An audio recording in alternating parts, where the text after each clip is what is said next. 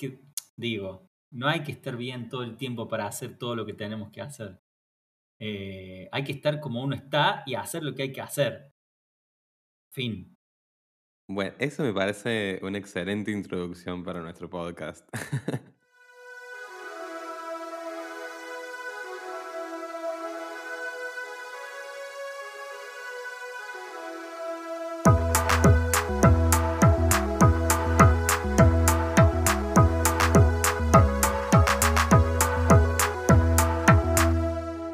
todos, bienvenidos nuevamente a nuestro podcast.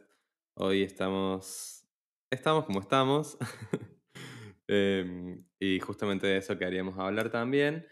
Eh, vamos a tratar un tema que es un tema complicado, que es un tema susceptible, digamos, sensible, eh, que está también muy en boga y que nos parecía que, nada, teniendo un lugar en el que podamos hablar de cosas, ¿por qué no hablar de esto y ver qué surge? Em, además, nada, me parece necesario y también es parte de, de ir experimentando estos cambios culturales que se vienen. Hoy tenemos ganas de hablar sobre el hecho de ser varones. ¿Qué decís Mm. vos, amigo? Una cagada, básicamente. Nacimos del lado, del lado erróneo. Una cagada ser varones, pero a ver, no me refiero a. a. eh, ay. no me refiero al hecho de eh, ser sexualmente, biológicamente, binariamente, Claro. Tener un, tener un, un órgano reproductor masculino. No me refiero a que eso es una verga. A lo que me refiero es que al eh, ser, una- ser varón es una verga eh, en términos contemporáneos. Sí. Pensar hoy el varonismo y con 27 años, 26 años, podemos llegar a la conclusión de que en realidad es una mierda, boludo. O sea, el hecho de ser varones a lo largo de la historia no hizo más que, que generar cagadas. Eh, sí.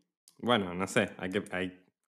Viste que esto de echarle la culpa a algo es como también todo un tema, pero nada, sí, me parece que es como que hay un, hay un desbalance ahí del poder muy histórico y estamos de ese lado. Y el tema es, viste, eso, cómo pensarlo contemporáneamente al, al problema, porque nada, una vez que ya empezás a, a- a formarte, a investigar, a pensar, a reflexionar, a ver lo que la gente está charlando, a ver cómo se plantean las noticias, cómo se plantean estos temas también en los diferentes ámbitos, es como que, nada, dejas atrás un poco la, la historia tan lógica y lineal del binarismo y del poder y, y te das cuenta que en realidad hay todo un mundo por construir enorme y que no sabemos cómo, la mayoría. Y bueno, y dejar de ser varones es un poco el, uno de los desafíos. No sé si de dejarlo tipo 100%, pero sí de dejar muchas cosas que estructuralmente aportan a la desigualdad y a la violencia. No sé. ¿Te das cuenta? Eh, tenés a Demi Lovato, ¿no? Sí. Bueno, hace un tiempo que ella se considera eh, no binaria, digamos. como- Sí. no me sale el término ahora. Me falta Persona no binaria. Efectiva- Está bien. efectivamente. Em, y es muy gracioso. El otro día leía que, eh, bueno, tiene un par de programas y va actuando. Es como que está, sigue ahí, corrida de, de- de su- de su tradición de Disney, digamos. eh, o, o bien popera. Eh, tiene una serie, bueno, todo ya desde otro, desde otro costado, ¿no? Y en las notas que se escriben en los portales sobre, sobre su laburo, sobre lo que hace, eh, ponen Demi Lovato, la ex chica Disney, que ahora tiene tal proyecto, se la puede encontrar haciendo tal cosa. O sea, es como que Claro. y al mismo tiempo, en la, en la misma nota del mismo portal, eh, eh, es un dato de color el hecho de que se considera no binario. ¿Me entendés? O sea, la misma nota lo aclara y al mismo tiempo la misma nota eh, la sigue definiendo a través de los términos por algo que no es. Y es muy loco esa, esa contradicción constante, ¿no? De, que, que, no se salda, o sea, sigue pasando el tiempo, digamos, y todavía no hay una forma de expresarse, todavía no hay una forma de tratar eh, las cosas, ni nada, ya lo correcto, la línea de lo, de lo correcto y lo incorrecto en cuanto a cómo denominar las cosas está completamente corrida. No existe. ¿Me entendés? O sea, está bien como está escrita la nota, eh, lingüísticamente, sí, pero está mal escrita. ¿Me entendés? Sí, obvio, más vale. Nada, sí, me, me, eh, acordé de eso porque justo ayer lo vi y me causaba mucha gracia. Bueno, o sea, y, y ahí yo pienso un poco también, digamos, también para... porque me parece que es, es, un pensamiento tan divergente esto de la sexualidad hoy en día, si bien está, se habla mucho, pero realmente hay informaciones muy dispares y muy diferentes y es difícil por ahí pensar en un público concreto al que le hablamos porque todas las personas se relacionan muy diferentemente con su propio género y con los géneros de los otros. Em, pero imagínate, si esto pasa en una nota, una famosa, imagínate lo que le pasa a miles de personas día a día en sus trabajos, en sus familias, en sus instituciones, en el colegio, en la calle, en no sus empresas, digamos. Eh, hay toda como una violencia todavía como muy naturalizada, en donde el género juega un, un rol muy importante y cada vez más, digamos. Eh, incluso mm, tenemos, digamos, un montón de movimientos que ya ni siquiera les interesa pensar en la cuestión de género, digamos, pensemos el a género, digamos, como dejemos de, de que deje de ser una categoría, viste, para diferenciar humanes. Eh, y bueno, también es una postura que hoy en día es bastante lógica, digamos, o que subsanaría muchísimas violencias y desigualdades, pero bueno, también pensar en un cambio cultural a esa escala gigante es muy difícil justamente por todas estas acciones que diario y, en cotidianos se van como legitimando sobre lo que es ser varón, sobre lo que es ser mujer, sobre qué tan permeable es esa barrera entre los géneros o qué tanto se puede destruir, hasta qué punto, quiénes pueden, dónde pueden, cómo pueden hacerlo. No sé, es, es un viaje hablar de estas cosas. Bueno, el caso de Tehuel, en ese sentido, estuvo un poco mejor laburado, para mí también, eh, digamos como que no, no podría pensarse que se, haya manejado de la forma que se manejó sin todo el bagaje de los últimos años en cuanto a reclamos y luchas, ¿no? Pero eh, era un chico, es, vamos, vamos a suponer que es, por favor, eh, un chico trans, ¿no? Eh, y siempre se lo trató de él porque él es lo que él se constituía. ¿Me entendés? Sí, sí, totalmente. Eh, y en las notas que se escribían y periodísticamente se, se lo trataba como él, o sea, igual, desapareció. ¿Me entendés? Eh, pero mm, a mí siempre me, dio, me, me, causa, digamos, la intriga de, ¿y si era una persona no binaria, cómo hubiera sido tratado? O sea, hubiéramos estado en lo mismo, ¿me entendés? O sea, como que al fin y al cabo eh, es una solución a medias, se trata a medias, eh, por el simple hecho de que no es una cosa sino otra, nada más, ¿me entendés? Sí. Cuando se habla de un gris, que para el común de las personas es difícil de comprender, hasta qué punto hoy por hoy se pueden llegar a tratar mejor ese tipo de, problemáticas cuando no es una cosa o, o, es la otra, ¿me entendés? O sea, es un contraejemplo todo el tiempo y en ese caso es fácil, ¿no? Cuando es un gris que para el resto de las personas hoy por hoy sigue siendo extremadamente difícil de entender y de abordar, eh, no tenemos herramientas, ni desde el lenguaje, ni desde ciertas concepciones institucionales de cómo tratar estos casos. O sea, pensemos eso. ¿Qué hubiera pasado si Tehuel era una persona no binaria? Sí, de una. Para mí el lenguaje sí, tiene, o sea, si tenemos herramientas lingüísticas, hay que buscarlas, hay que crearlas, como por ejemplo el lenguaje inclusivo, que es una creación, digamos, es algo que se tuvo que crear de la nada, por así decirlo, para poder incluir. Bueno, eh, el lenguaje es creativo en sí mismo, digamos, no, no, no debería ser un límite, por lo menos para legislar o, para comunicar. Sí me parece que hay un límite tipo moral que está irrumpiendo, hay un límite político eh, de toma de decisiones, eh, que eso me parece el mayor impedimento, digamos, de, un cambio cultural que se tiene que hacer muy lento, pero que si no se hace no va a permitir nuevos espacios de creación. Eh, de ahí es que, digamos, que el lenguaje quede o no para siempre como una regla, es otra historia esa, digamos, ¿no? Y la verdad que es poco importante.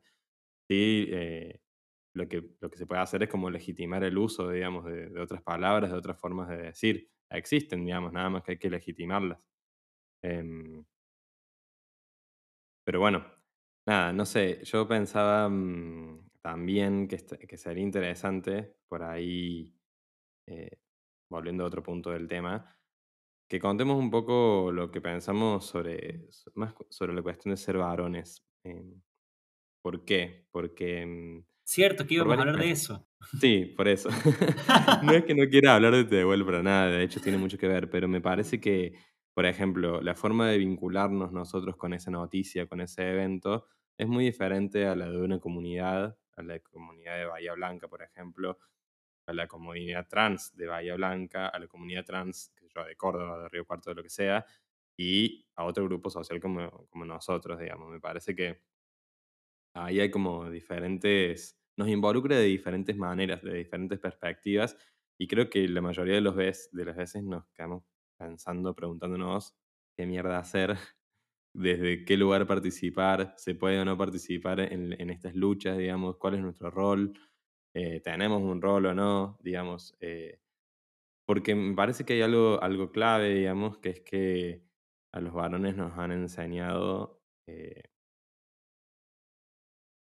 a ser muy violentos en nuestras formas, en casi todas las formas, e incluso si pensamos en la participación política, generalmente el varón que es político es un chabón, nada, que, que manipula muy bien, que, que tiene competencias como muy desde la, desde un lugar jerárquico, digamos, y por ahí hacernos parte de lugares más comunitarios o, o, de lucha, de resistencia, nos hace poner en ese lugar vulnerable al que culturalmente e históricamente nunca se nos permitió ingresar. Digo, eh, nada, me parece que es algo que, que, muchos varones estamos pensando, algunos con mucho más resistencia, mucho más reticencia a participar de, estos cambios culturales que son necesarios, como esto del lenguaje o, o la inclusión de las personas, la, la, lucha por la equidad, digamos, y otros que, bueno, que nos estamos preguntando ahí como de una, a ver, tengo un montón de años construidos en esta cultura patriarcal, ahora tengo que inventarme o reinventarme de nuevo para, para poder vincularme con diferentes personas y también vincularme conmigo mismo. Digo, eh, me parece que casi todos los varones nos estamos preguntando o nos nos está como picando ese bichito de que hay algo cultural que está cambiando y bueno, eh, estamos ahí sumándonos a esa ola en la medida que podemos y en la medida que nos vamos dando cuenta también de todo eso que venimos, de cómo venimos siendo criados. Eh, sí, a mí, a mí me pasa desde hace un tiempo, a esta parte, de que repienso absolutamente todas mis actitudes en ese sentido, todo el tiempo. Eh, ya sea mi relación amorosa actual ah, mm. eh, o la relación con mis hermanas o relación con, con el mundo en general, ¿no? Como hasta, hasta en ámbitos laborales, ¿no? Eh, y, y, me empecé a replantear y es como que hice a lo largo de este tiempo un ejercicio de en los espacios donde he estado y donde he compartido, eh, cosas con otra gente, ¿con qué privilegios conté yo siempre? Eh, privilegios impuestos, obviamente, privilegios que no es que fueron luchas mías. Y era muy loco. Eh, en, ámbitos laborales, por ejemplo, el tema de, de, de, la confianza, el tema de, de la, de, cómo se entendía, por ejemplo, eh, cuando alguien faltaba. Eh, nunca me voy a olvidar, yo trabajé con muchas, eh, compañeras, diseñadoras, digamos, en, los locales donde trabaje. Eh, y, y, si un día se sentían mal, si un día faltaban, por ejemplo, eh, mis jefes no tenían buen concepto de eso. ¿Me entendés? No, no se entendía.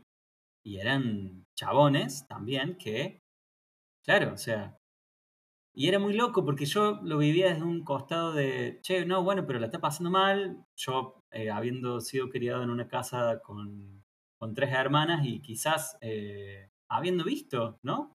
Lo que significaba que un día te sintieras mal. Por la razón que sea, ¿me entendés? Eh, claro. Y, y, nada, y es como que siempre, en, en muchos aspectos, en muchos ámbitos, digo, vivía esa contradicción constante de decir, eh, che, mira qué loco, porque si a mí, si yo mañana falto porque me duele la garganta, yo sé que este rechazo no va, no va a existir. ¿Me entendés? A lo sumo, nada, me dirán que me recupere, ¿me entendés? Pero eh, me acuerdo que, que, una jornada laboral eh, mi compañía de trabajo durante la mañana había trabajado, pero se empezaba a sentir cada vez peor, cada vez peor, cada vez peor, y les planteaba a mi jefe, che, me quiero ir, me siento mal, y se iba, y quedaba un ambiente como, ¿qué hizo esta chabona? ¿Por qué se fue? Tiene que trabajar, ¿me entendés? Claro. Nada, me acuerdo como de eso y digo, es muy loco porque nosotros vivimos la vida y, pasamos por un montón de experiencias a lo largo de de, los años y seguramente estamos atravesados constantemente por situaciones así y, yo creo que lo que nos toca hoy por hoy desde este lado es pensar eh, qué fácil que fueron algunas cosas para nosotros todo el tiempo y, con qué privilegios e impuestos vinimos al mundo eh, y, y querramos o no, hoy por hoy tenemos que responder por eso. Y una forma de responder es replantear constantemente todo el tiempo. Eh, y exigir políticas, ¿no? Exigir políticas. Desde las últimas que se efectuaron como eh, los años de reconocimiento en la jubilación al cuidado de los hijos, eh, que eso se empieza a tener cierto, cierto carácter de trabajo, porque es un trabajo, y, bueno, y que sea la punta de eh, algo mucho más grande, ¿no? Eh, seguir militando ese tipo de, políticas. Y no, no, me refiero a militar y salir a las calles. O sea, sí, está mortal. Pero digo, militarlas también es un domingo eh, defenderlas en una mesa familiar. Tipo, esto está bien por tal y tal cosa y hace falta más. Y hace falta también esto y esto y esto. yo creo que hoy por hoy la tarea que nos toca es eso. Es eh, poder interpretar qué es, lo que está bien de lo que se va haciendo y exigir más y replantearnos todo el tiempo. O sea, hacer un ejercicio constante de repensar, repensarnos hoy viviendo en sociedad y repensar todo lo que nos pasó en nuestra vida y cómo hemos manejado y qué puertas se nos han abierto gracias a privilegios absolutamente impuestos que, hay mucha gente que por hoy se sigue sintiendo cómoda en esos privilegios. Porque es muy difícil, está muy arraigado, extremadamente arraigado. Totalmente.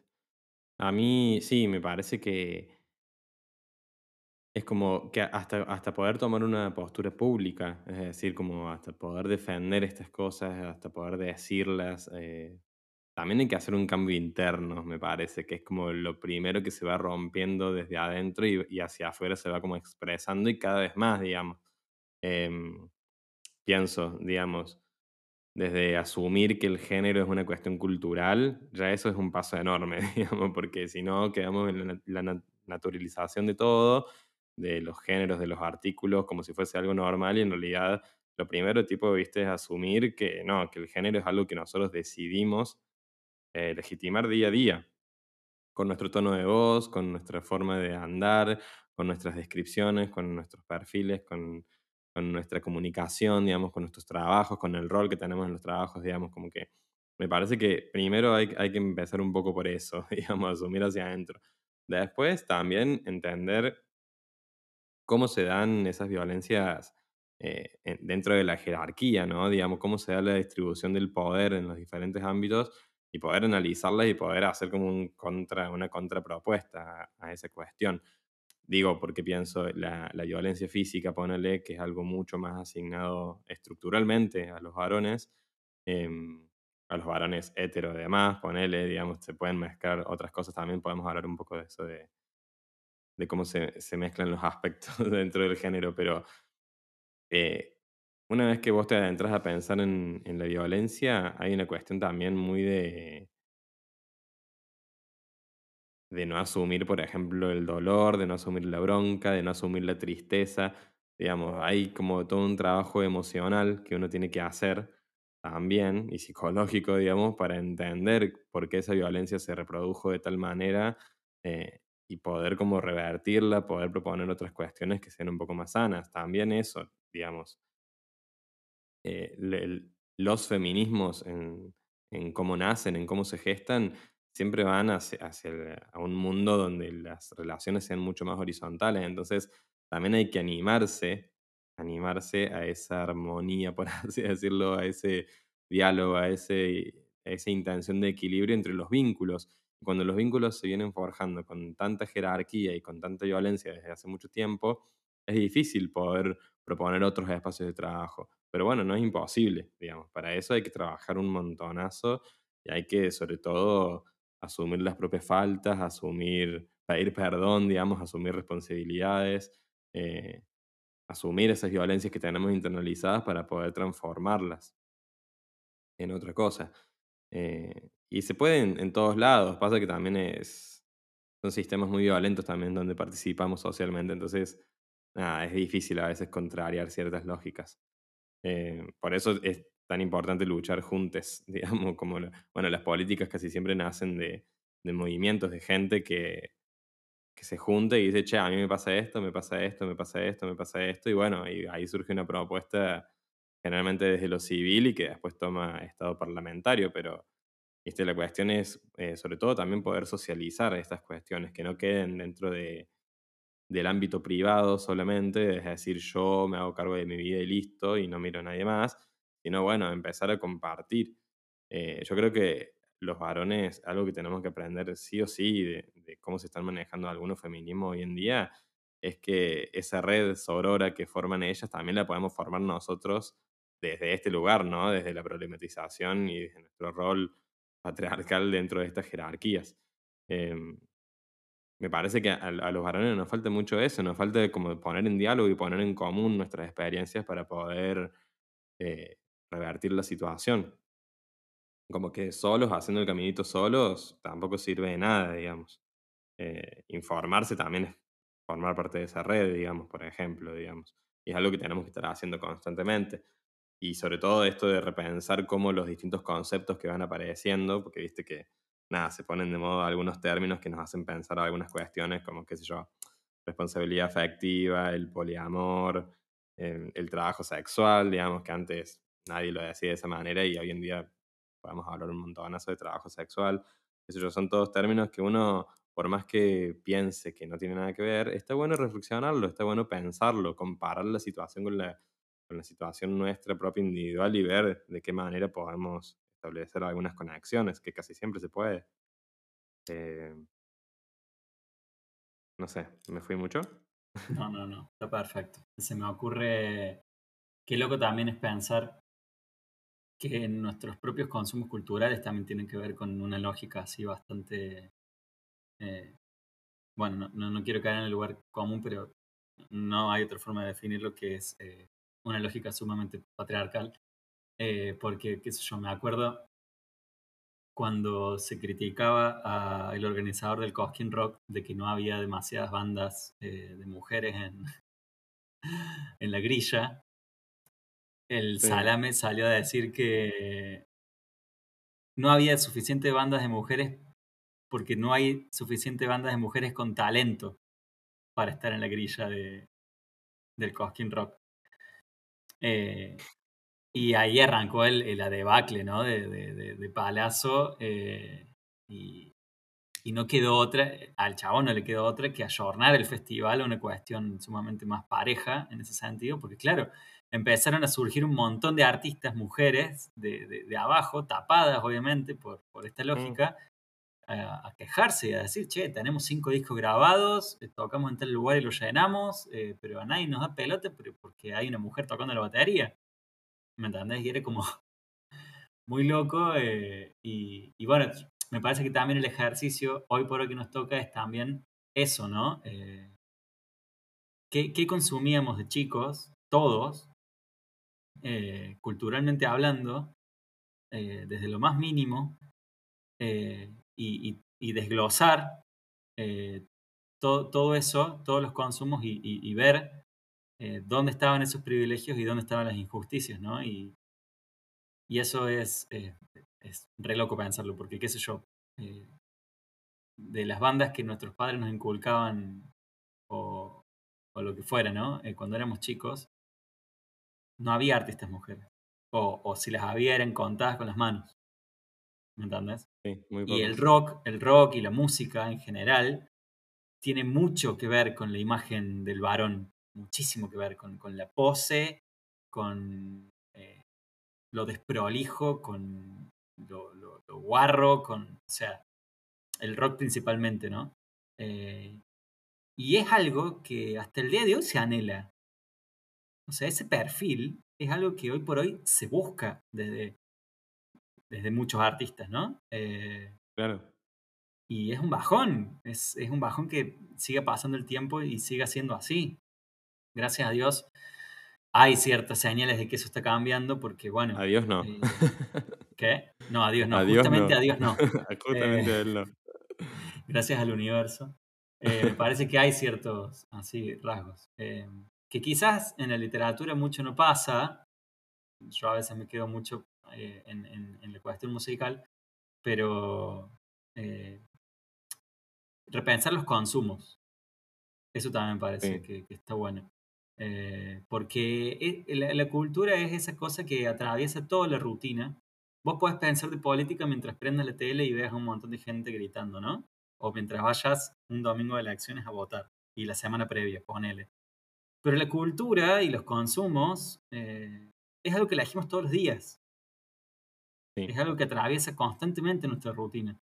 Y, está plagada de, también de privilegios. Eh, pero bueno, operan muy en la sombra. Y, yo creo que eh, el hecho de, de ser varones, ¿no? Para ir al título del mm. podcast. Eh, hay que pensarlo también desde un, desde un costado cultural no, no de cultural de, que, de los procesos culturales, sino de la cultura que se consume. ¿no? Lo que elegimos escuchar, lo que elegimos leer, lo que elegimos ver. Bueno, sí, y también uno, eso, eso nos lleva a tener siempre una mirada más amplia en general, no solamente cuestión de género, sino prestar atención a muchísimas cosas sobre cómo se dan estas vinculaciones y relaciones de poder. Porque, por ejemplo, yo pienso en mi carrera, composición musical. Eh, la mayoría de los egresados son varones. Las mujeres mis compañeras, ah, la mayoría llegó hasta tercer año, cuarto, y después la mayoría dejó. Algunas muy pocas son egresadas. ¿Por qué? Porque los profesores, primero que no solamente que son conocidos acosadores, digamos, ya con eso tenemos un montón de pibas que, que las alejan inmediatamente, sino que son muy misóginos también en el trato, en la forma de corrección, en las cosas que se dicen, en cómo se dicen, los ejemplos que se dan. La música que vemos siempre está hecha por varones. Entonces, a nivel educativo, eso también te genera que haya menos oportunidad para las mujeres para formarse, por ejemplo, en la música. Y eso también te, te genera un mercado mucho más chico y que en realidad no es que no haya talento, sino que a las mujeres les cuesta el triple llegar a una misma posición que un varón. Por eso la mayoría son varones porque no nos cuesta tanto llegar a esas posiciones de poder. No tenemos ese techo de cristal que se dice en las empresas, pero que en realidad pasa en todos los aspectos de la vida, me parece, que es un techo, viste, invisible que tienen ellas y que no pueden acceder a esas posiciones, digamos. Eh, está, digo, está todo relacionado, el, consumo cultural con la educación, con la política, con la historia, con las generaciones, qué sé yo. Hoy en día las generaciones jóvenes realmente yo veo que viene muy diferente la cuestión del género, ya se viene, aunque sea masticada, aunque sea charlada, eh, y ya eso me parece que les da muchas más, en la mayoría de los casos espero, digamos, muchas más posibilidades de elegir quiénes son y qué quieren ser y cómo quieren ser, digamos, más que una cultura que a nosotros me parece no es más como que nos es dada y recién ahora que ya hemos salido de la casa de nuestras familias y, y también del colegio y, ya somos más grandes, digamos, bueno, podemos como tomar decisiones más por nosotros mismos en relación a esos aspectos también, que antes era una cuestión mucho más reprimida y mucho más, ni siquiera reprimida, como lógica, tipo, no, esto va allá y vos acá y, y tenés que hacer esto y listo. Em, ¿Vos crees? a mí me gusta tener esa visión eh, optimista, sí. De hecho, me encuentro muchas veces pensando en que sí, eh, en que ya hay ciertas cuestiones, eh, digamos, como superadas en, las generaciones por venir, ¿no? Como que hay, un caldo de cultivo que está copado. se siente y lo noto. Pero al mismo tiempo después me encuentro todo el tiempo con contraejemplos rechotos quizás es porque, nada, me muevo acá en este círculo de esta ciudad complicada, que en realidad es tu misma ciudad también, porque los dos hemos sido criados acá, eh, pero me parece que en, nuestro caso en particular, haber sido niños varones en la ciudad de Río Cuarto, particularmente, eh, también es decir un montón, porque me parece que acá eh, todo se puede exagerar un poco más y, está bien exagerarlo porque es tal cual, ¿me entiendes? Acá eh, no hay mucho lugar para ese, ese replanteamiento constante. Eh, es, muy difícil, es muy difícil.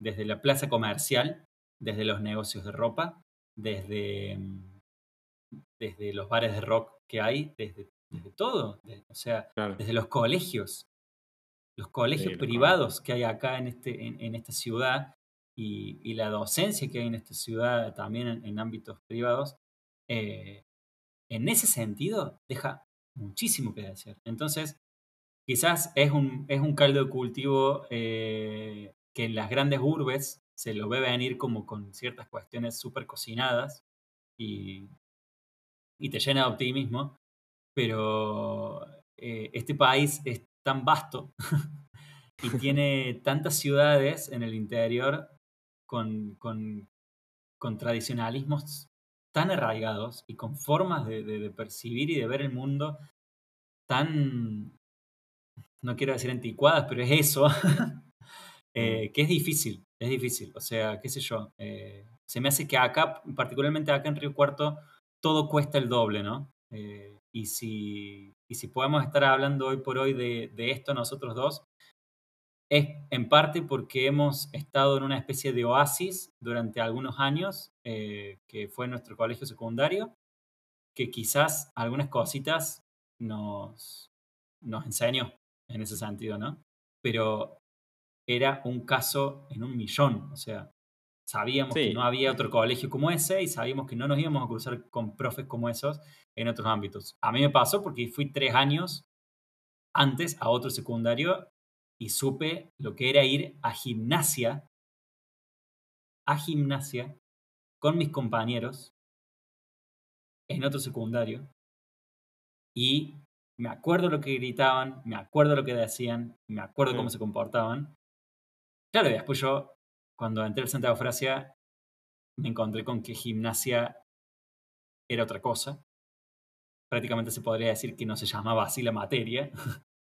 eh, donde, donde, bueno, tenía todo otro perfil, ¿no? Eh, en general, en general, no para caer en esa eh, materia en particular que hoy por hoy también podemos cuestionarla muchísimo, ¿no? Pero es como que en general, bueno, accedimos a, a, cierto, a cierto replanteamiento, ¿no? Eh, mm. que, que, en esta ciudad es, muy complicado, es muy complicado. Entonces, es como yo siempre estoy ahí en, en esa contradicción de decir, quiero ser optimista eh, por los pibes que vienen y por la forma en la cual se están planteando un montón de cosas. Y al mismo tiempo lo veo en esta lógica tan chiquita acá al sur de Córdoba y digo, imposible que algo cambie acá adentro. Pero bueno, sé yo. Yo, yo con Río Cuarto tengo esa, mm, esa doble relación, digamos, de amor-odio, Claro, em, que siempre la tuve, digamos, por, y bueno, la sexualidad y el género es algo súper crucial, digamos, medio que yo me vine a Córdoba también escapando un poco de muchos patrones que, que la verdad que veía que no tenía futuro ahí, digamos, eh, no solamente en lo artístico, sino como en, en la cuestión de- del estilo de vida que uno tiene, digamos, y cómo elige tomar decisiones. Em, sí, creo que lo que más me ayudó en mi proceso de construcción, podemos ponerle ese nombre, que continúa y que es inacabado y que es dinámico, eh, fue venirme a Córdoba, digamos, y acá conocer un montón de otras movidas, conocer un montón de otra gente que se relaciona de otra manera y que es mucho más abierta en algunas cuestiones. Bueno, y ahí tener muchas experiencias, digamos, mientras más experiencias tuve, más aspectos de mi vida fui repensando y reflexionando. Obviamente que quedan millones y millones y, y- voy a seguir haciéndolo, pero bueno, siempre es un camino lento. También está bueno como tomar ese norte y decir, bueno, aunque sea de poquito, aunque sea como pueda, lo voy a seguir haciendo. Sí me parece, mm, pensando en esto de, de cómo influye el contexto en, en estos procesos que, que los feminismos nos proponen, eh, Me parece que, bueno, obviamente en los pueblos chicos, en el interior, la cultura siempre es como mucho más arraigada, ¿no? O sea, intentan conservar la- lo, lo tradicional de una manera mucho más explícita, mucho más concreta también. Eh, también pienso, digamos, como te decía, esto de doble relación de Río Cuarto, que en los lugares más duros a veces nacen cosas también muy... eh, liberadoras, digamos. Eh, creo que el cole fue, en algunos aspectos, era un poco eso. No sé si tanto en la cuestión de género, la verdad. Eh, creo que hoy en día ya debe estar mucho más evolucionado. Nuestra educación sexual era, o sea, era concreta, pero también tenía sus, sus cositas, digamos. Pero por la misma época. Lo que sí digo es que me parece que eh, los contextos más duros, lo que tienen, la característica que tienen, es que tienden a, a aislar mucho a la diferencia. Es como que yo pienso, qué sé yo, en, en muchos grupos de varones que, que se juntan a, no sé, a jugar al fútbol, a tomar, a hacer asado, qué sé yo. la peña de los jueves. Sí, bueno, no sé, el día que, el día que se junten, eh, que po- ponerle yo eso, ya estoy, nu- nunca lo hice y nunca lo voy a hacer. Juntarme diferenciadamente entre géneros me parece Qué una terrible. pérdida de, me parece una pérdida de tiempo, primero que nada. porque- o sea, y una pérdida de, de aceite también. Porque digo, ¿por qué no nos vamos a juntar todos y listo? Pero bueno, más allá de eso, eh, ah, cuando vos te empezás a cuestionar cosas, empezás a reflexionar, a, a ver que hay chistes, que hay cosas que ya no te causan gracia, que te parecen horribles, qué sé yo, pero tu grupo no, no acompaña ese proceso, realmente es difícil y es triste para uno tener que como decepcionarse, desilusionarse a- de, de esos grupos y realmente sentirse solo, porque capa- capaz, que venís construyendo vínculos de hace muchísimos años, eh, muy sólidos también en algunos aspectos, pero bueno, que llega un punto que voy a decir, che, soy re diferente y, ¿y qué hago, viste? Por eso digo, para mí construir redes viene a ser como esa esa necesidad que tenemos que aprender de todo este cambio cultural, que es tipo, no estás solo si quieres cambiar, si quieres un mundo mejor. Hay un montón de gente que está reflexionando sobre su sexualidad, sobre su género, sobre cómo eh, se involucra en, en la lucha contra el patriarcado, digamos, y me parece que hay que, hay que un poco como desarmar esas telarañas que se arman sobre que si, si te animas a pensar diferente vas a estar solo, porque en realidad es simplemente buscar nuevas redes, buscar nuevos lugares, buscar información donde realmente eh, vos puedas estar confiado, estar con, contenido, digamos, en las ideas, por lo menos. Eh, nada, eso. Como que pienso que, que en los lugares estos duros es, es difícil eh, plantear un cambio cultural, pero bueno, qué sé yo. eh, Creo que también es de a poco y, y, eh, y la misma resistencia contra el poder es parte de ese mismo cambio. O sea, contra, no contra el poder, contra la lucha, digamos. Siempre hay movimientos así que, que emergen y que no, aguanten los varones, eh, el día del, del el orgullo heterosexual, todas esas cosas, digamos. Eh, nadie menos. Son todos movimientos como reaccionarios ante un cambio cultural eh, que, bueno, que están, que existen, digamos, que Hay gente que, Que, que que muere por ayudan a, hacer eso. y que ayudan a reafirmar eh, interiormente eh, Sí, las porque hacia nociones afuera solamente estorban. y también la- las luchas que tenemos, a veces también, qué mejor que estar en desacuerdo con tal Mm, persona, ¿me entendés? O sea, como significa que, significa que estoy del lado correcto, ¿no? Es como un poco de eso. eh, nos define Sí, también. sí, ahí hay dos cosas así como súper importantes también que, que, por ejemplo, algo que tenemos que cambiar urgentemente es la forma en la que debatimos y en la forma en que dialogamos con otros, digamos.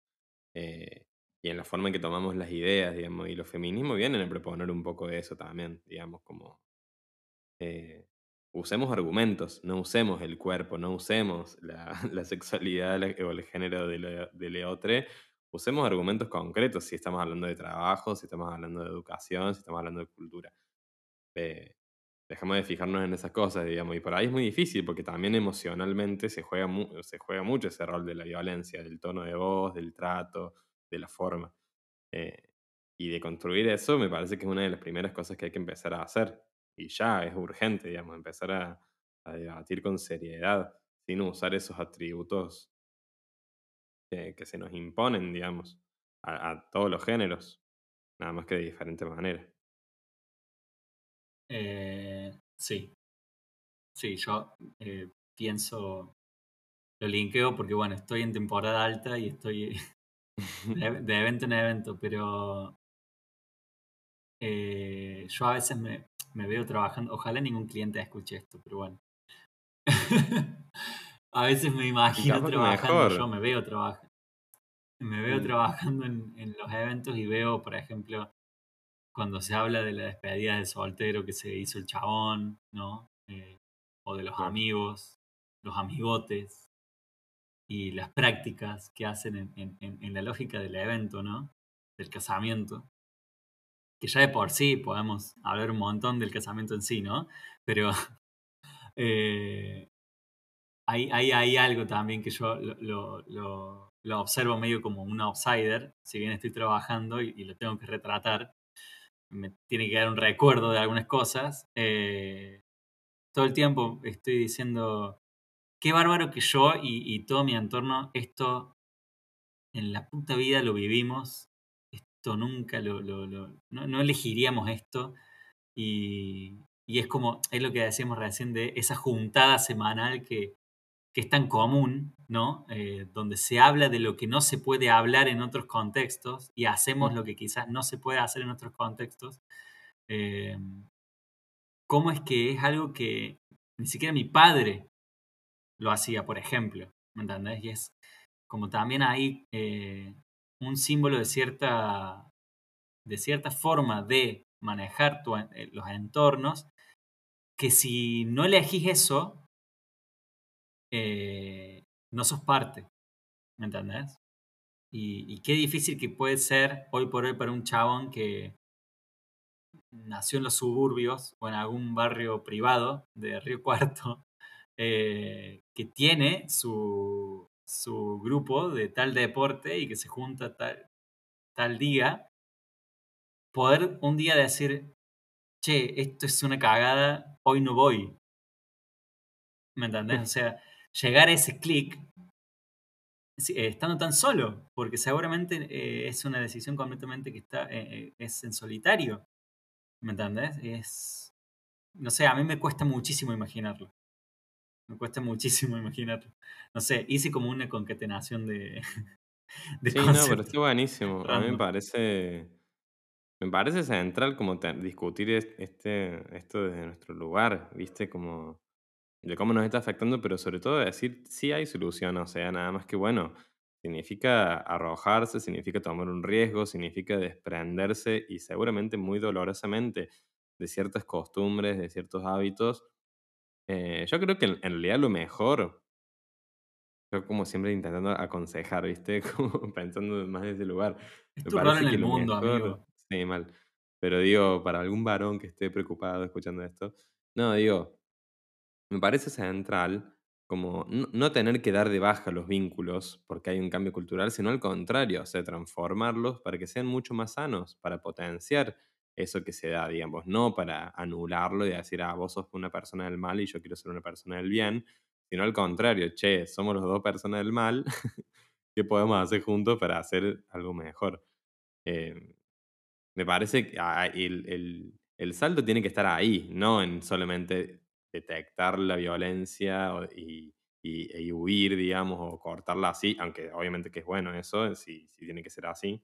Pero yo también hay otra salida que es intentar quedarse, intentar observar, eh, plantear las cosas de una buena manera, también animarse a plantearlas desde lo emocional, tipo, no tampoco con argumentos como, che, miren, no quiero aportar la desigualdad estructural de los géneros, sino como decir, che, esto me hace sentir mal, esto no me gusta, me, me decepciona, no sé, digamos, alguna emoción. O esta práctica ya fue. O sea, esta práctica ya fue. Claro, che, reímonos de otra cosa o, inventar otros chistes, qué sé yo, charlar de otras cosas. Eh, eh, no sé, es algo que, ni siquiera hay que proponérselo tanto, sino como probarlo y ver qué, qué va surgiendo, digamos.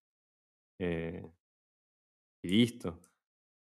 Por lo menos desde ese lugar. Después, obviamente, que cada uno desde su profesión y sus objetivos de vida aportará a la equidad de género como puede y, como, y con las herramientas que tenga. Eh, yo digo, pienso, porque cuando iba a la, universidad yo veía esta violencia zarpada que se hacía contra mis compas mujeres y la verdad que no actuaba tanto en consecuencia. Sí, obviamente fui una persona muy cercana a las mujeres siempre y eh, compuse mucho para ellas. De hecho, bueno, mi trabajo final es, son todas mujeres, menos dos o tres varones que estamos ahí como yo, porque era el tesista nada más, pero como que privilegiamos el trabajo de muchas mujeres, pero digo, más allá de eso, es como que uno tiene que ir inventando esas herramientas que no nos dan, entonces, bueno, te vas desconstruyendo de medida que, que podés hacerlo. Eh, pero sí empezar, me parece que linkear esos cambios que, más políticos que estamos haciendo con cambios internos es muy importante, digamos, como poder hacer la propia esa historia e intentar eh, que esta lucha que se viene haciendo realmente nos involucre en, lo que más podamos, en lo que más podamos. Eh, me parece súper importante. En ese sentido, mi actitud siempre, siempre, siempre, siempre fue la de observador. Yo nunca accioné, en ningún sentido.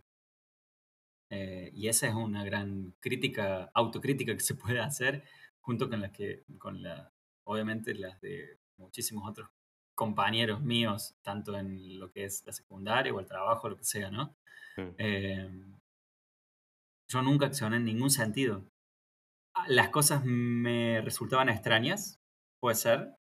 Me hacía ruido determinada cosa que pasara, obviamente, comentario, chiste, lo que fuera.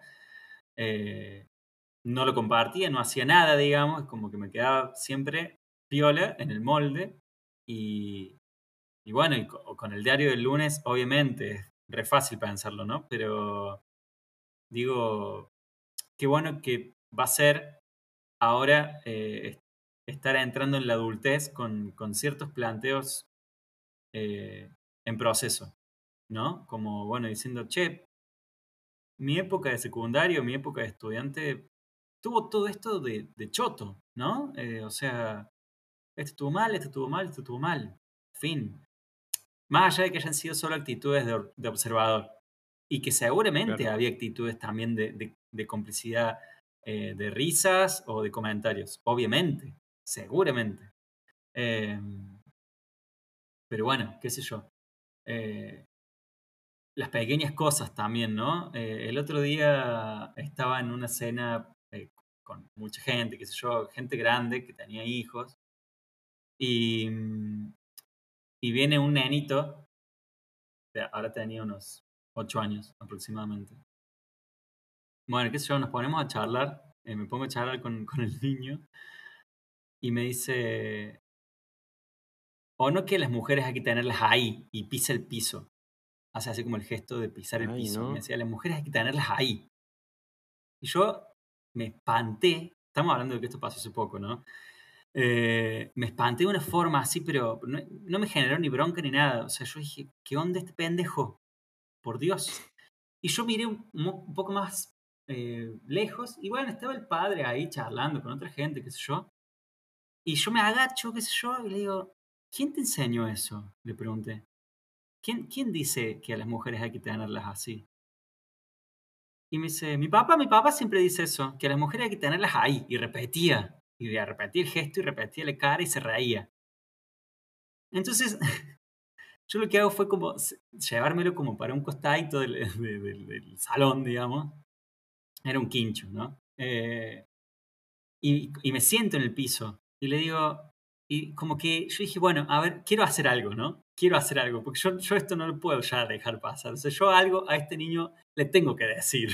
Es como, no me podía dar media vuelta e irme, ¿me entiendes? Y espantarme, nada más.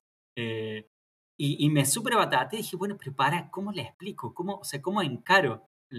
¿Cómo trato de transmitirle el hecho de que lo que está diciendo no lo puede decir, no lo tiene que decir y está mal pensarlo? Eh, y al mismo tiempo que no sea un reto de un desconocido y que lo, y que, y que lo llegue a comprender realmente. Eh, bueno, y me empecé a decir que, que no, que, o sea, le empecé a explicar como que no, como que estaba mal, pero ¿por qué? Y como que le trataba de explicar al mismo tiempo que le hacía preguntas. Y pero vos pensás que hay que tratar así a la gente, pero ¿para vos qué significa ese gesto? Medio como saber, hurgar un poquito más qué pensaba. Obviamente que me terminé dando cuenta de que era un juego para él, de que simplemente lo estaba imitando al padre, pero, pero eso es indudable de que, de que va, va, va haciendo, va, va, va socavando, ¿no? Eh, va, va, va viajando a lo profundo, ¿no? Pero sobre todo desde el juego, o sea, el juego es lo que más... Eh, a, eso, a eso me refiero también con... Claro, y a eso me refiero también con, con los consumos culturales, ¿no? O sea, es donde menos crees que está, está, ¿me entendés? Mm. Y, y después me quedé súper pensando, ¿no? Es como tipo, el, el, padre, ¿cuántas veces a la semana tendrá ese gesto? Ese será un chiste recurrente. El niño lo habrá visto eh, de casualidad o se lo dirá realmente a él, se reirán juntos del gesto. Eh, lo dirán porque, no sé, para el padre su esposa es una hincha pelota, por ejemplo, viste que es sumamente común, eso también. Eh, y lo dirá en relación a su madre, a su esposa, la madre del niño. Y fue como. Y es como que me quedé con la sensación de. ¿Cómo, cómo, ¿Cómo tendría que haber actuado yo en ese momento? ¿Realmente me correspondía? ¿No me correspondía? ¿Sirvió para algo? ¿No sirvió para nada? Pero bueno, yo como que dije, en, el espanto, en el espanto del momento, por lo menos, por lo menos intenté eh, tener más información. ¿Me entendés? Como, bueno, saber un poquito más. Eh, no sé si habrá cambiado algo o no, capaz que el nene le contó al padre que yo le dije eso y ahora, no sé, le caigo mal, qué sé yo, pero, pero fue así como un golpe así re, re heavy porque era la inocencia total de un niño eh, con un gesto que hoy por hoy queda absolutamente corrido de toda lógica. ¿Me entendés? Y era así como un contraste muy heavy. Y, y, estoy seguro de que eso pasa en una casa de por medio de todas las ciudades del mundo, ¿me entiendes? O sea, es muchísimo más común de lo que pensamos. Eh, y bueno, nada, eso, me acordé de esa anécdota. bueno, pero justamente ahí está, me parece que es como que mira todo lo que hay que construir, hasta un chiste que te enseñaron cuando tenías 4 o 5 años, digamos. Eh, y el trabajo es ese, digamos, y como revisar esas cosas que nos fueron enseñando muy naturalmente y tener que desarmarlas sí o sí, primero porque ya es eh, políticamente incorrecto en algunos lugares tener que hacer este tipo de cuestiones. Eh, y segundo, para vivir mejor, digamos, también, porque ya no se puede, digamos, eh, seguir vulnerando a las personas de una forma en la que la información está tan presente que sabes que te le estás mandando si haces algo así o si violentas a, una chabona, sea simbólica, física, económicamente, digamos, hoy en día ya sabes que en realidad está mal y que, y que te cabe, digamos, algún castigo por eso. Em, digo, son como cuestiones que, hay que revisar sí o sí ya hoy en día, pero bueno, obviamente que, va lenta la cuestión. Em, Pero no sé, capaz que al mismo tiempo puede ir más rápido de lo que pensamos. No sé si es Va, va lenta la cuestión y, y no hay que dormirse tampoco en los laureles y hay que todo el tiempo presionar eh, los ámbitos públicos. Eh, yo creo que Mm, ahí también hay un ejercicio constante. Eh, los gobiernos, cualquier tipo de gobierno, hace agua a la hora de plantearse cuestiones de género, repensar ciertas prácticas todo el tiempo. Se nota que todavía no hay un marco teórico por el cual se puedan agarrar, anclar medidas. ¿Me entendés? Todo está muy tirado de los pelos y hasta tal punto de que, no sé, a mí muchas cosas me da la sensación de que se hacen por el simple hecho de eh, un pseudo conformismo, ¿no? claro.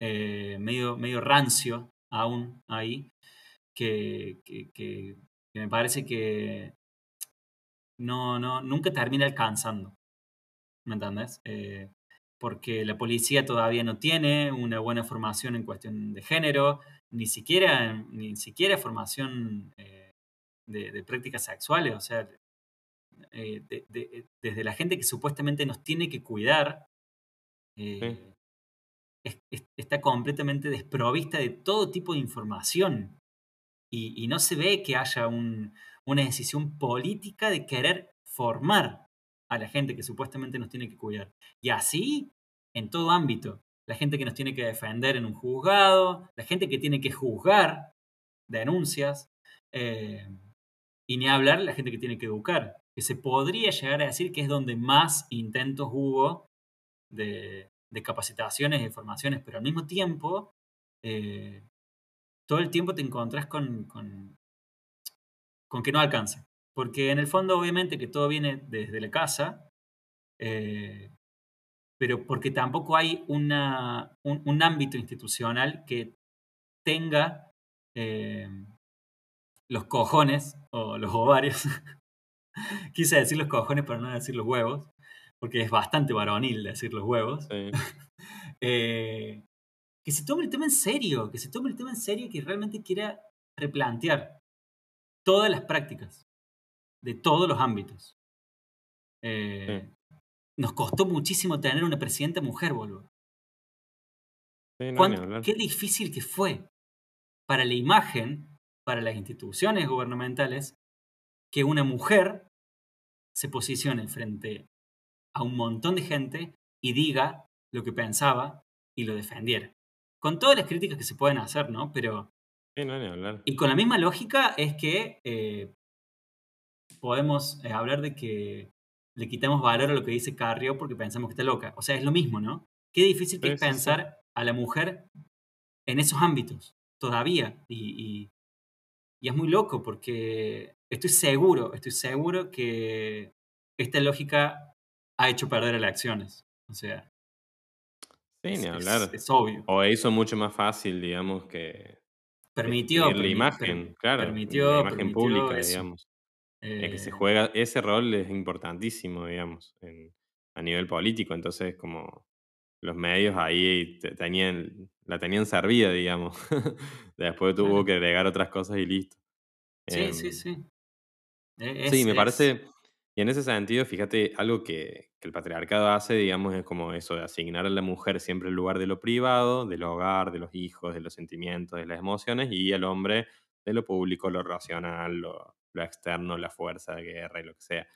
Y bueno, ahí está, digamos, mientras más mujeres empiecen a participar de lo público, también como varones, tenemos que dedicarnos a lo privado también. Por eso yo siempre insisto en que hay un cambio que tiene que, que tiene que ser externo, pero para mí ese cambio es lógico. Digamos, ya no es una cuestión de decidirlo, ya está decidido, simplemente hacer en pos de eso y listo, y no contradecir una equidad de género que ya hoy en día ya tenemos las herramientas para detectar eh, cómo se están compartiendo esas cosas, digamos. Nada más que, bueno, hay que ir haciéndolo. Pero digo, también hay toda una responsabilidad que tenemos que hacernos cargo de lo privado, en, en todas sus ramas, digamos, del hogar, de las tareas del hogar, hasta de la cuestión de las emociones, de la, participación activa en un vínculo sano y no solamente como, eh, tipo, bueno, no hago nada que lo empeore, entonces ya es sano, sino como participar activamente del, del diálogo, de las emociones de, del charlar, de tomar decisiones conjuntas. Eh, también eh, tejer redes entre nosotros, que también es algo que estamos muy acostumbrados a trabajar solos y ser autosuficientes y todopoderosos. Y bueno, decir, no, a ver, somos humanos eh, y hacer redes es algo necesario y también es sano. Em, creo, digamos, como que tenemos esa doble labor. Obviamente seguir luchando en lo público y, y seguir apostando por un mundo más justo desde lo político, pero también hacernos cargo de las cosas que no nos hicimos cargo durante toda nuestra vida, que son esas cosas de lo privado, de lo interno y hacer un laburo bien interno, cosa de dejarle, dejar de cagarle la vida en lo posible y en lo que le estamos haciendo a mucha gente. Sí. sí. Si cerramos con esto. no sé, se me, me quedan un montón de ideas en la cabeza, pero bueno, tírate, tíratelas así, una a una. No, bueno, qué sé yo. Más de lo mismo, es muy probable, ¿no? Pero eh, me voy acordando de cosas en, ambientes públicos, ¿no? Pero qué sé yo.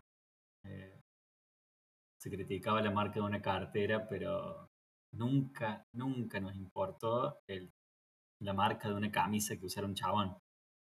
Claro. ¿Entendés? Pero sí la marca de una cartera. En ámbitos públicos, ¿no? Eh, nada, ah, y así 58 mil cosas, ¿no? Que podríamos hacer una lista interminable. Pero incluso con solamente ver un noticiero, ponerle pongan un noticiero que sea un varón y una mujer, ponerle conduciendo. Vos te das cuenta que cuando habla el varón, habla con una tranquilidad. Tipo, bueno, voy a decir esta noticia. Un perrito caniche fue encontrado no sé dónde y tipo tiene un tiampazo. Cuando la mujer habla, tiene muy poco tiempo para hablar y tiene que decir una noticia impactante, argumentada, concreta, eh, no puede ser falsa en ningún sentido, tiene que ser excelente, porque si no el error es, parece triple. Y encima tiene la mitad del tiempo, ponele. Digamos, y esta, esta distribución de las cosas se da en, todos lados, digamos. Siempre que un varón está decidiendo algo, siempre va a tener un margen más de error, de tiempo, de dinero, de lo que sea, digamos. y, y sea lo que sea, en cualquier aspecto, sea la ropa, sea la economía, sea la cultura, la salud, la mujer siempre tiene menos tiempo, siempre tiene que adecuarse, adaptarse a, unas reglas impuestas, digamos, y eso se puede ver en todos lados. Es cuestión de, abrir un poco los ojos y si vos te preguntas quién está tomando la decisión, eh, vas a tener resultados diferentes siempre que sea una mujer y, que sea un varón. Creo que en casi todo.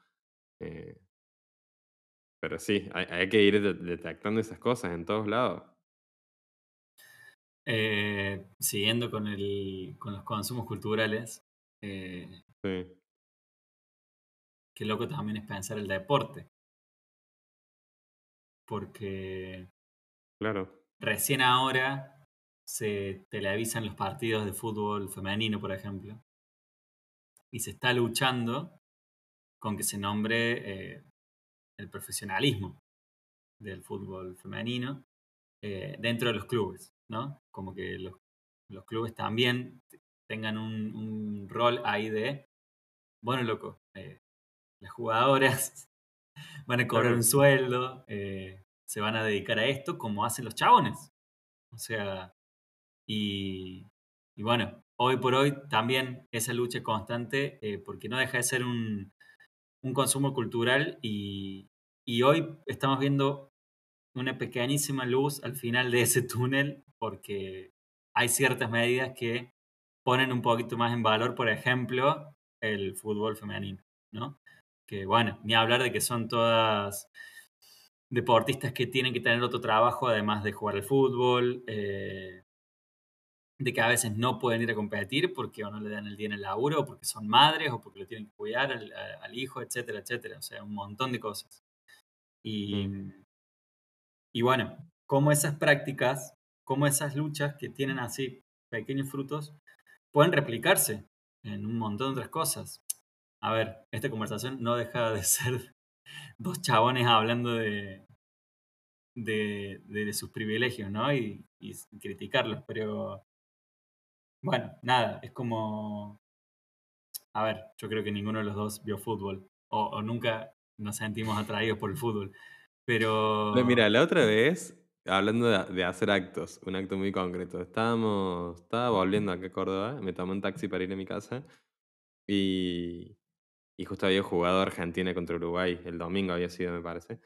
Y dice, me dice el taxista, ¿viste el partido anoche? Ayer.